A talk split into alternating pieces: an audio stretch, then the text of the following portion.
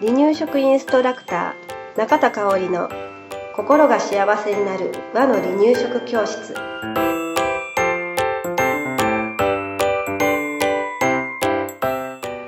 第45回です。こんにちは離乳食インストラクターの中田香織です、えー今日もね引き続き前回に引き続き東京新宿四谷三丁目にあるグリーンキッチンさんからお届けしていますはい、えー引き続きゲストではい。えー、あつこさんよろしくお願いします。はいよろしくお願いしますはい。前回ね、えー、カツオと昆布のはい。お出汁の作り方はい。をお伺いしたんですけれど、昆布だし、離乳食だったり、大人の料理に使うなら、どんな料理がおすすめですか、もう昆布は本当に何にでも使えます。えっ、と、あえて言うならっていうとすごく難しいんですけど、えー本当に何でも使えるので、言いにくいんですけど、私はもう麻婆豆腐とか野菜スープとか、えーコンソメの代わりに使ったりとか、中華だしの代わりに使ったりもしてますし、えっ、と、日本の伝統のだしですね、あの、昆布とかつおでおだしを取ったりしてます。うーん。何でも合うんですね、昆布だしは。何でも合います。うんはい。。じゃあ、今出た、カツオと昆布のお出汁はい。は、離乳食、はい。大人の料理、はい何が合いますか？離乳食ですね。離乳食も、えっ、と、何でも合うんですけど、あの、まあ、簡単なのは、例えば鶏の胸ミンチとかと合わせてもらって、うん。玉ねぎ一緒に入れてもらって、卵閉じてもらうと親子丼みたいな。もう、う昆布だしだけで親子丼ができるとか。あと昆布だしだけで野菜茹でてもらって、食べてもらう、初期の子は。うん。うん。じゃあ、カツオ昆布だしは、はい。離乳食、大人の料理、何が合いますか？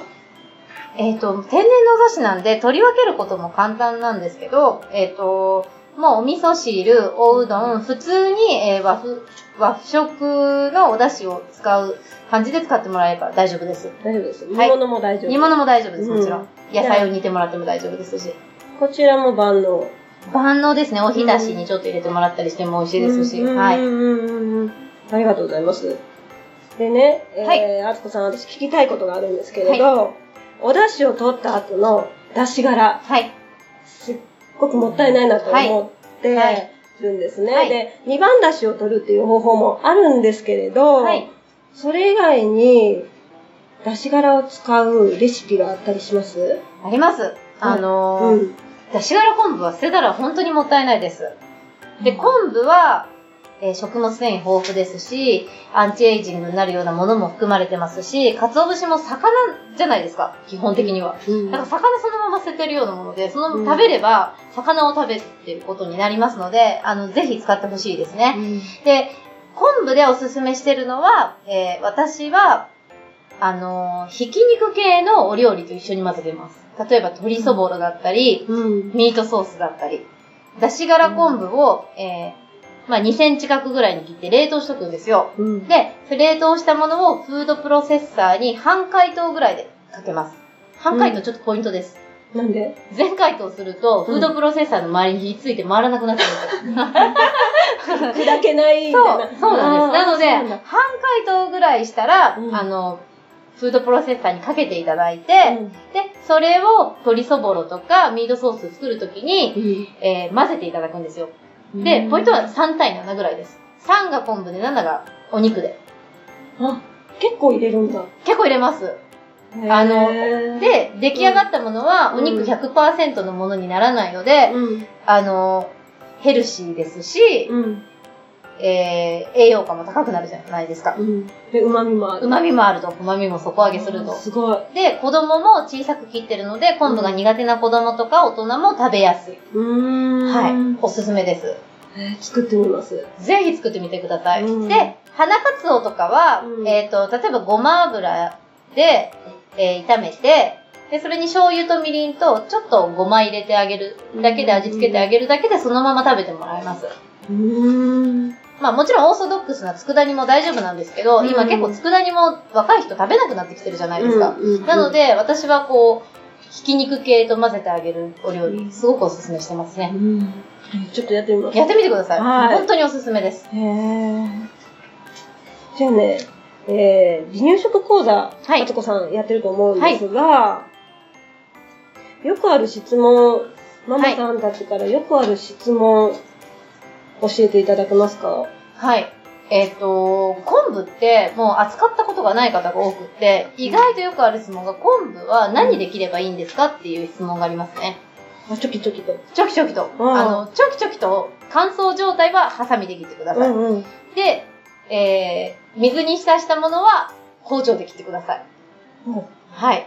あそういう質問があるんですね。あります。はい。やっぱり皆さんいろいろ迷われちゃうみたいで。あですよね。は他に何かありますか？あと保存方法とかですかね。うん。あの、保存方法は、うんえっ、と、湿気に弱いので、とりあえず、えー湿気だけはさ避けてください。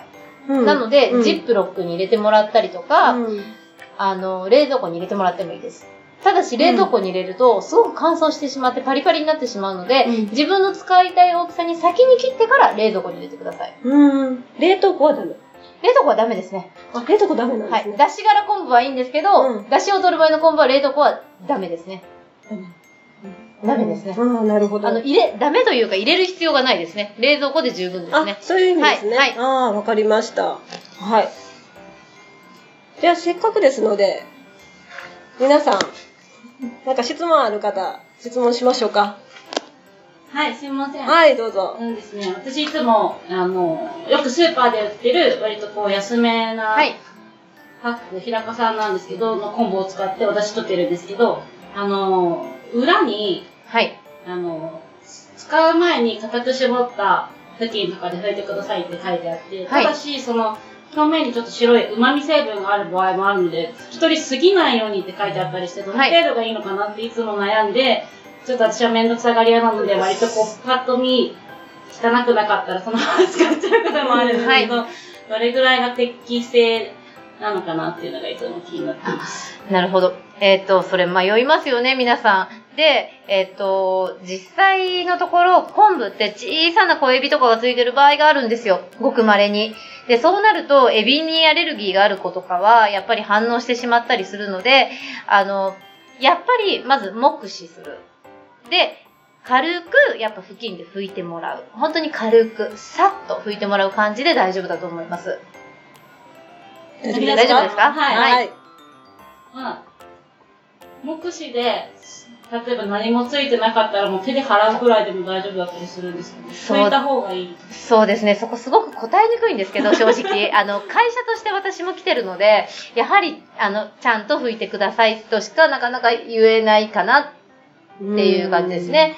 で、まあ本当にこれは私個人なんですけど、私個人は目視で入れてしまってるんですけど、やっぱり会社としては、あの、きちんと固く絞った布巾で拭いてくださいとしかごめんなさい。